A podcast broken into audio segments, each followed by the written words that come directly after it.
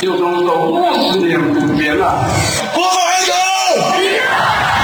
韩国人听过，韩国人将依法制定香港特别行政区。他曾是英国的殖民地，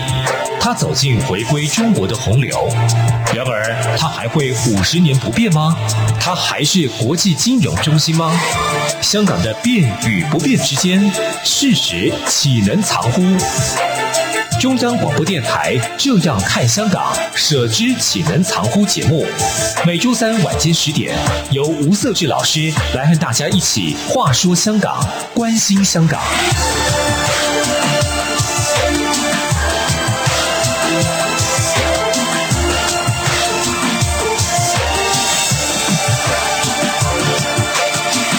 这里是中央广播电台台湾之音，你现在收听的节目是《这样看香港》，舍之岂能藏乎的节目，我是节目主持人吴瑟智，欢迎你的收听，一起来话说香港，关心香港。那当然啊、我们对于呃长期以来，我们这个节目对于香港的一些议题，其实都有很持续的一个关注哈。那非常呃很荣幸，今天哈再次邀请到两位来宾哈，第一位是台湾香港协会理事长商普商先生。主持人好，各位听众大家好。第二位是台北海洋科技大学副教授吴建中吴教授。主持人、各位听众朋友大家好。哦，呃，各位听众应该还记忆犹新哈。上个礼拜其实呃两位来宾都有来跟我们分享，在这个港版国安法，它对于整个啊、呃、对香港民众来讲。或者对于整个香港社会来讲，它带来会有哪一些法律上的、意义哈？或者同时说，它所引发从法律到政治上，它有哪些效应哦？那同样的，呃，我们上个礼拜其实有讨论到说，在这个港版国安法里面，它的一个所谓的呃原呃就长臂管辖的这个这个性质哈。那这个长臂管辖，它其实面对的就是说，不管是呃在海外的、嗯、香港民众，或者是呃，在呃海外的非中国、非香港的民众，也就是外国人哈，包括台湾，那这个所带来的法律上的效应，其实看起来是非常的广泛哈。我们常说，呃，中共透过这部法律，好像把自己当成他住在海边呢，管得很大。那但是呢，呃，对台湾来讲，确实哦，台湾。从八零年代民主化逐步成熟之后，那呃享受了这个民主的果实，同时也呃生活在这个自由的社会、自由的氛围里面，那可能对于。许多年轻人对于这个所谓的呃威权体制啊，或者是所谓的政治破坏哦，或者说法律上的一个司法上的破坏哦，其实呃没办法没办法能够亲身的感受到。所以呢，其实这些发这些不管是这个自自由社会所带给台湾的一些价值也好，但但是我们从港版国安法来看，好像是你在网络上发表一篇文章来挺香港，或者是按个赞。你可能就被港版国安法设定会是长臂管辖的一个对象了。郑总，你怎么看这个这样的一个事件？对台湾来讲，或者是说台湾民众这样的一个，会不会是一个很大的风险？我想啊，这个国安治港，这个这个检肃异己，这个呃，基本上站在中华民国台湾的这个角度上面来讲的话，我想这些做法基本上只是让台湾的民众更加认识呃中共威权体制之下的。一个真相，这个真相里面并不会让台湾人这个呃不去讲话，但是呃我们也看到了，就是说呃其实从这个反送中运动以来，其实呃就是台湾。香港这种所谓的台港同心的这一些行动上面来讲的话，其实我们看到，不管是官方也好，或者是民间的这一些呃自发性的这一些呃，就是不管是打气或者是物资上面的一个呃，就是补给，其实我们看到就是说很多人都默默的在做这一些呃，这个呃跟香港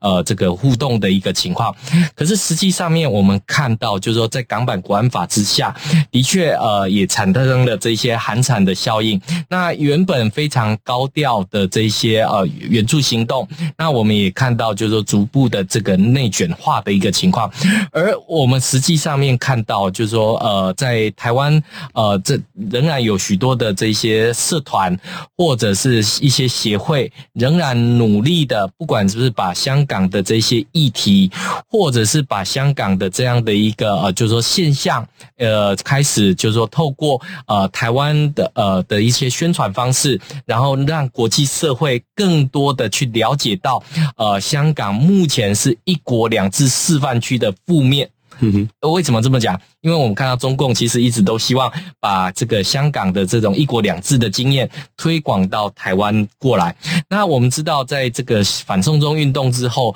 我们看到中共撕毁这种一国两制的啊这个示范区，那五十年不变的承诺也被他视为这种历史文件的一个部分。所以我们可以看到，就是说台湾民众是看得更清楚这个有关这个香港的这些乱象，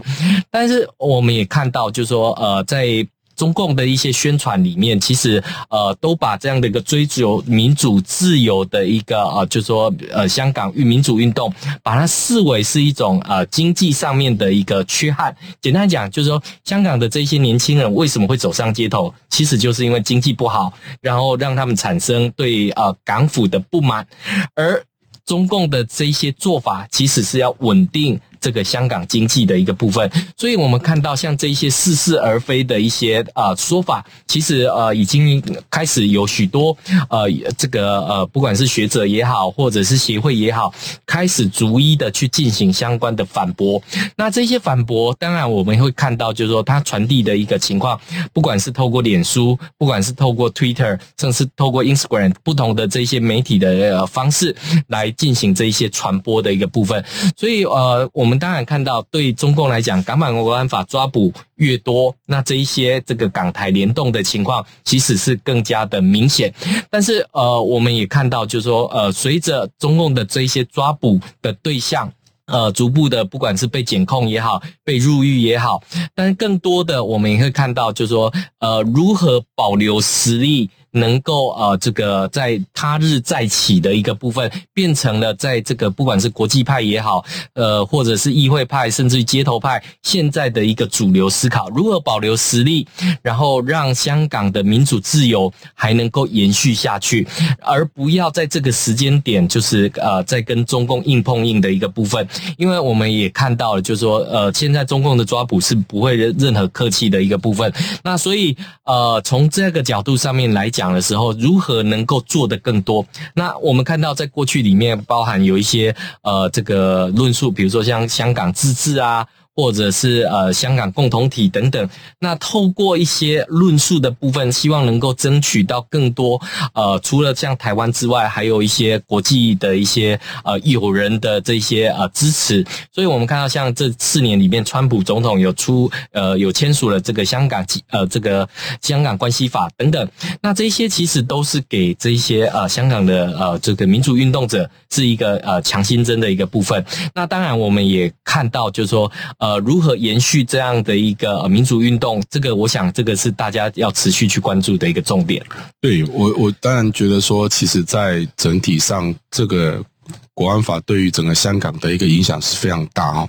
但是它的它的一个长臂的管辖过程当中哦，许多的一个，但目前还没看到哦，还没看到说这个长臂管辖它的效应到底在哪边哦。但是呢，我的意思是说，在未来当中，如果说呃，像我们看到前一段时间那个黄。黄国同哦，黄国同律师嘛，那个区区区议员哈被抓捕了。那他呃，这个抓捕的理由哦，据悉是因为说他有提供一些协助哦，给一些香港的一个在海外的，包括在台湾的一些朋友哈，一些协助。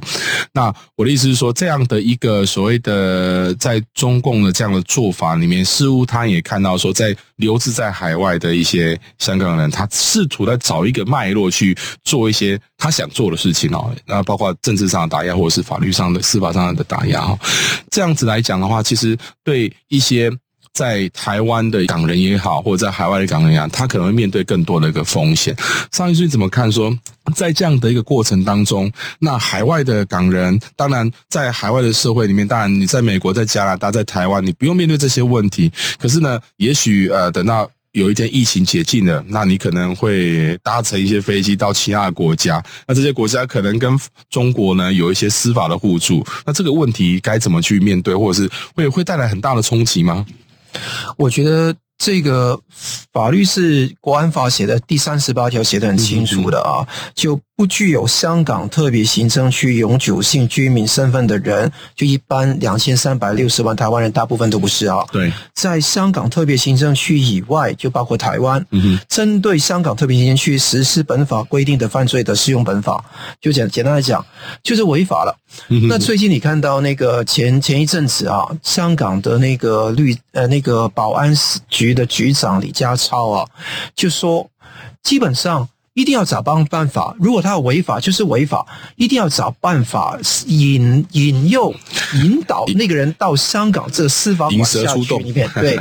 那之后就有办法可以管，那尤其。啊、呃，就是可以通过各种有效的手法。那记者就问他有什么方法可以引诱那个人到香港去，他就答不出来。那很简单的一句话是说，踏足香港，无论是转机，或者说你在他的航空器上面，对中国或者香港注册的航空器上面，就飞机上面，对，或者说你转机在香港，风险就会在。大家不要忘记血的教训呢。李明哲的事件，李梦居的事件，嗯、这个都不遥远啊。对，那你看到踏足香港就会有这个问题。你看看，在好几年前，肖建华一个中国的富商可以把人绑架上去的，林荣基、李波也是有类似的一个情况。对、嗯，可以看得到，这个绝对不能够呃就掉以轻心了。那问题是说。哎，我们每一个人是不是很怕去香港呢？那我觉得说这个就是寒蝉效应。那问题是，他对于岛内的人，嗯哼，像台湾的本国的人，会不会说会导致一个寒蝉效应在？在我觉得是相对跟香港来讲根本没有办法比拟了。是当然，我们在这一边起码可以呃放言去讲自己相信的说话。在台湾，我觉得说各个政论节目、各个媒体还是。继续的批评中共，继续放言高论，这时候绝对没有问题，这是言论自由的一部分。我觉得重点是怎么样？是台湾的人避免到中国或香港去，是一个我的呼吁。因为如果说他一旦抓走，可能说你手机上或者其他东西都会被套进去，你的家人、你的朋友，整个网络。怎么会被套出来？这个一个，那有没有办法说很多人做生意、台商等等做生意要来往往来两地？那他们本身有什么样的呃方法可以去应对呢？那我个人是认为说，你起码很多香港人出差到中国都是至少你手机有两部。那起码说你的很多的网络很多东西，你带到大陆手机的，千万不要有在台湾的很多联络的人的方式，是是，尽量在资讯安全上面做好一点。那也是不要用那个微信或者支付宝等等那个中国大陆那些应用程式，因为那个都是有后门的，嗯，都可以把你的手机的东西可以弄走，所以这个东西好好保全，能够。尽量祈求你，那能够盼望你能够做得好，但肯定的是，比方说我在这一边能够做的，就刚刚吴教授也讲到，台港同心，台港同行，是希望这个地方能够壮大。其实好几万已经入籍到台湾，成为中华民国国民的那个香港人，是基本上他们都很愿意跟台湾一起奋斗。嗯。我看到很多，我有一天去淡水去哈，对，那我跟很多刚刚入籍到这边的呃香港的新住民，他们看到有一些坦克，也看到有一些军车在淡水附近，他们觉得说，嗯。觉得很安全，觉得说我们的军队还是能够保护我们的地方，嗯，这个就是一种大家同仇敌忾，一起去那个为台湾来保护的一种气势。而且更重要的是，我们不但是要好好组织，现在我的台湾同同乡呃台湾香港协会是我们的同乡会，同时也要希望看看怎么样能够跟台湾的各界保持一个沟通，社会沟通是。而且更重要的是那个。政治论述上面、法律的那个改革方面，可不可以共同推动一些法案的改革？是这个地方都要好好去研理政治论述的部分。好，我们先节目先休休息一下，等下再回到节目来。阳光就是阳光，成了我的翅膀。阳光就是阳光，任你自由飞翔。阳光就是阳光，世界在我肩膀。阳光是你，是我生命的翅膀。好，各位听众，大家好，这里是中央广播电台，我们的节目是《小事启人常呼》。我是节目主持人吴设志，然后我们今天呢，非常欢迎，呃，再次欢迎呢，呃，两位好朋友，一位是。台湾香港协会理事长桑普桑先生，也另外一位是台北海洋科技大学副教授吴建中吴教授。呃，刚刚桑律师其实有特别提到，这桑律师在从香港过来台湾这边，呃，无论工作或者是生活，其实对台湾的了解是非常的一个充足哈。那呃，也在台湾这边有呃，刚刚有提到有一个协会叫台湾香港协会哈。那我想这个当然张律师刚才提到说，这个是一个所谓的香港在台湾的一个同乡会的性质哦。但是我相信。在呃这个所谓的呃，我们现在看到目前香港的一个情势上的发展，甚至说台湾其实从呃呃多年前香港的一个社会运动，其实台湾很多的民众也都非常支持哈，甚至呃在一九年的反送中运动，甚至到去年香港所面对这些政治迫害啊，其实台湾呃站在一个民主社会或者是民主的自由的道义的角色上，其实是对于香港的一个处境，都除了同情之外，也希望能够更加让国际社会能够更加关注哈。那当然，在这个部分上，协会它的一个功能上，当然除了说这个同乡会的性质之外，还有什么样的对于在台湾的港人呢，有提供什么样的一些服务跟协助性？桑律师来跟我们来介绍一下。那是我很荣幸，身为一个既是台湾人也是香港人，我就可以在这个地方，在去年九月开始成立这个协会。是。那这个协会的本质是一个呃，我常说同乡会。其实同乡会的意思，并不是说只有那个欢迎这个在台港人来去当我们的会员，跟我们台港会之友，也欢迎很多台湾人一起去携手合作。因为我觉得社会沟通跟互相保卫台湾是我们的一个非常重要的一点。所以我们理事监事有一半都台湾人来的，是那他们都跟我们在台港人基本上都无分彼此，都是中华民国台湾人。我们是希望好好去守护这个地方。那我们办的活动很多都从软性的，比方说有一些讲座，有一些是饭局，甚至是你看得到一些版画工作坊。最近是可以说助人自助这四个字很重要。有句话叫“授人以鱼，不如授人以渔”，因为。你很多的学生，他们在这一边都是没有一技之长，非学生也希望看到一技之长可以在这一边去落地生根，对，可以去有一个工作。所以版画是一个，未来我们看到语言是另外一个，有可能说有些写作也是另外一个，有可能是有其他的，有些人可能是很会那个。养马的，在香港有跑马地。哦，是是是，是，他们在这边有一技之长，可以发挥的比较不错，所以我们希望说，在很多的呃，跟台湾各界既能够帮得到台湾社会，有很多人想说，哎，香港人来会不会占据台湾的社会资源？嗯，我觉得说不会。原因是什么？因为他们是创造新的社会资源，是因为他们有工作、有投资、有去学习、有去贡献、创业，他们都在这个地方落地生根。他们在这一边不是抢大家的饭碗，是制造新的就业机会给全台湾人。所以我希望说，他们能够多努力，可以做好应该要做的工作。那同时你也看得到，除此以外，我们也要加强。那个跟其他的公民团体，包括公经济民主联合、台湾人权促进会、司法改革委员会等等，他们的一些合作，尤其推动一些法案。最近我们力推一个法案，是关于《港澳条例》第六十之一条的修正，因为希望增加这一条，来切实有个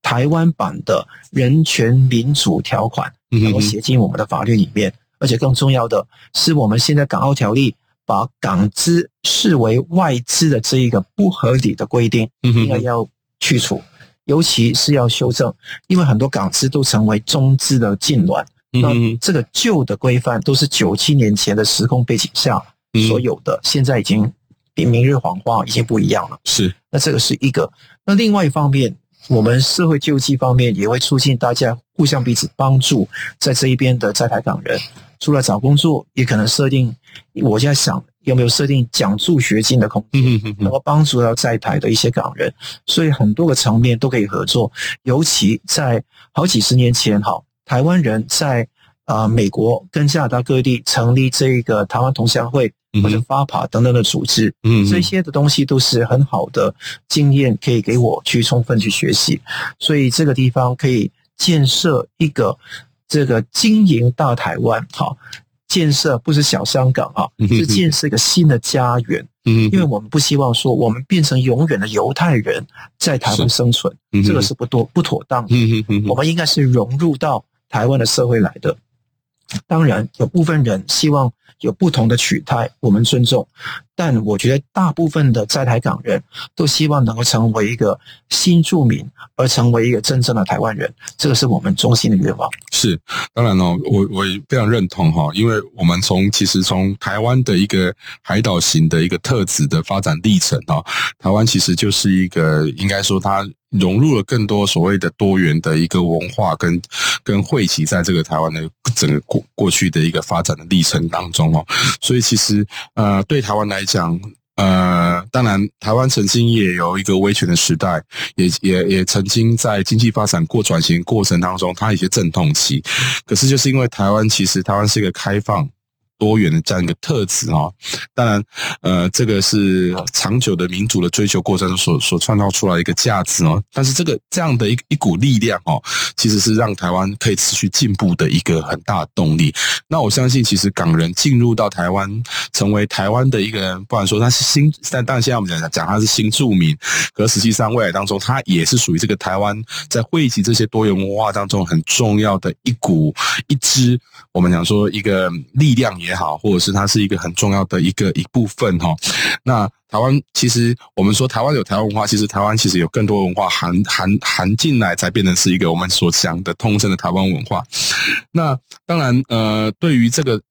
就是啊、呃，台湾其实过去当中也成立蛮多在呃台港之间的一些相关的一些民间组织哈。但是呢，多了比较，其实比较。过去的请的一个运作方式比较像是说，呃，把台湾跟香港作为一个区域上的一个一个，就是用地理位置的方式来看待双边的交流啦，而不是像像呃桑律师这样的一个方式，其实是非常非常非常更具体哈，就是说如何让港人到台湾的社会里面能够融为一体这样的一个角度，其实不一样，不不太一样哦。我想建中应该也很非常清楚哈，过去有一些协会、有一些组织哦在从事这样的工作。那从你的角度来看的话，从金融你的角度来看的话，那这样的一个，就是说，我想他们过去当中所做的这些事情，在目前香港形势变化之下，那他们的功能会需要有做什做什么样的转变吗？我我我想哦，刚刚桑律师点到一个很大的一个重点，就是说，呃，这个不管是呃这个。近期因为港版国安法来到台湾的民众，或者是呃这个更多是来台湾就学就业的这些香港人来讲，我想这个呃台湾跟香港的这个接触其实是一直非常频繁的。那呃，我认为接下来最大的挑战会是在这一场疫情过后，因为我们知道现在在疫情期间，呃，不管是来台湾。或者是去香港，因为疫情可能都有一些阻挡，哈，不管是要隔离啊，或者是检测核酸等等之类的一个部分。但是我们会看到，就是说在疫情之后，那面对不管是申请来台的这一些呃这些民众，或者是呃申请来台就学的这一些呃香港学生等等，我想这个会是另外一个层次的问题。我举个例子哈，我我举个例子，比如说像之前这个香港影视大亨龙武。这个要到台湾来的时候，那这样的一个呃，就是一个人事，那这个到底要怎么去进行啊相关的这些审核等等？嗯、那我我会觉得说，其实刚刚桑律师也点到一个重点，就是说，呃，港资是不是视为中资的这个部分？因为我们知道，在过去里面，中共透过不管是呃港资也好，或者是更多的是外资，其实它背后可能都有一些呃这个呃港资的一个。呃，就是说中资的一个背景，所以我们会看到，就是说，呃，其实呃，中共是透过不同的方式去测试台湾的这种国安的底线。是，因为我们知道，其实我想这个商律师这边的协会，或者是我们台湾已经有很多的协会，都在帮忙协助这个港人在台的一些生活啊，或者就业等等的这一些情况。那未来可能会有更多的港人希望能够移民到台湾来，或者来到台湾求学或工作。我想这个生活上面的协助绝对是非常重要的一个部分。但是我这另外一个部分，我其实是看到，就是说，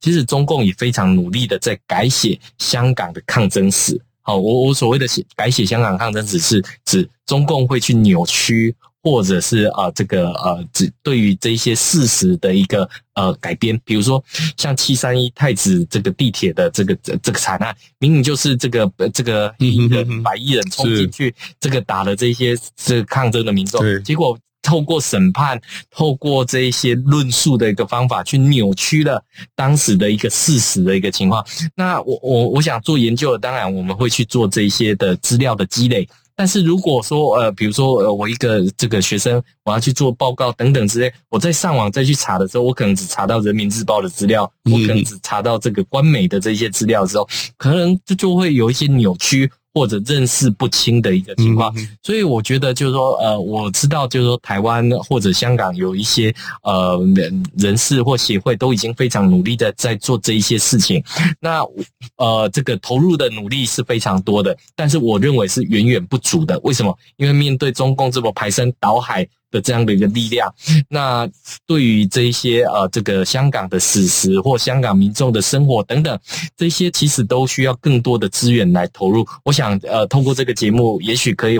呃邀请更多呃关心香港的这些民呃民众一起来这个了解香港的议题等等。是，我想其实啊。大概我我之前大概也有一些啊、呃，透过一些新闻去了解啊、呃，这个呃，商律师这个台湾香港协会的运作的一个一些受访的一些状一些一些资料了。那当然，我们当然蛮期待说，他可以发挥更多的效用哦。那刚刚其实商律师有特别提到说，希望能够促进台湾跟香港在台湾这个土地上能够更加融合，对台湾的这个这个社会发展。或者政治发展、经济发展都有一些贡献哦。那那不知道现在，呃，商律师，您这个协会里面，在未来当中，呃，有什么样的一个规划，来进一步来推动这个所谓的台港之间的一个互动跟进一步的一个发展呢？我觉得这个我们协会的那个呃大的路向，刚刚也讲到啊，就三个主要的面向，一个是我们结聚一些希望自由、民主、人权、法治的同道。尤其是在台港人跟有兴趣帮助我们的台湾人，不是帮助，是互相沟沟通跟交流的台湾人。嗯一起合组这个组织，这个是一个凝聚的作用。另外一个是关于政策的倡议，对这个政策的那个推动。那另外一个是关于社会安全网的一些东西，这个要很细腻的去进行。是这三个方面，我觉得说有很多事情值得做。比方说，我们未来这个二三月会有很多的活动，我们会有参观一个司马库斯。司马库斯大家如果有去过，是新竹一个原住民的部落。那我们希望可以加强新住民与新住民的交流。嗯，比方说，我们三月也会参观那个缅甸街。嗯，很多那个朋友可能知道是在中和南势角那边有个缅甸街。嗯，我也会爬山。那希望说，台湾跟香港人跟在在台的港人跟新的住民，包括缅甸人都可以在一起了解一下适应的问题。那更重要的是，希望说那个。台湾人跟这一边香港人能够做好社会沟通。刚刚吴教授讲到一个非常重要的一点是，在解关之后，有人会进来的时候，如果社会沟通跟很多政策没有超前部署，会有一个先期的一个估量，我怕那个时候会出一个乱子。那现在大概有几万个在台港人，或者说几万个港裔台湾人在这边，但是解关之后会不会出现一个比较大量的从香港来的人呢？到时候全世界自由民主国家要不要互相沟通，怎么样去面对这个大量的移民潮呢？是。那当他来的时候。我们需不需要有一定的条件，希望他们确保台湾安全的情况下，也能够基于人道主义帮助他们，也希望他们能够尊重台湾本土的价值。所以我觉得等等东西都需要我们协会跟很多我们的不是不只是我们协会，是跟很多的 NGO 和公民团体互相研拟，也是跟政府密切的沟通。那跟立委、政府我们密切的沟通底下，研拟出一个方法出来，来面对未来一个可能出现的状况。我相信台湾不会萎缩，台湾不会沉沦。重要的是。怎么样台港同行之余，守护台湾的国家安全，守护台湾的本土利益，这个才重要。是我我我非常认同哈，因为我们其实香港跟台湾虽然说我们走在不同的路线上哈，但是实际上我们面对的其实都是一个很很严峻的问题哈。我们今天节目到这里，也非常感谢两位来宾来再次来到我节目，谢谢。好，下周三欢迎你来持续来收听我们的节目，谢谢。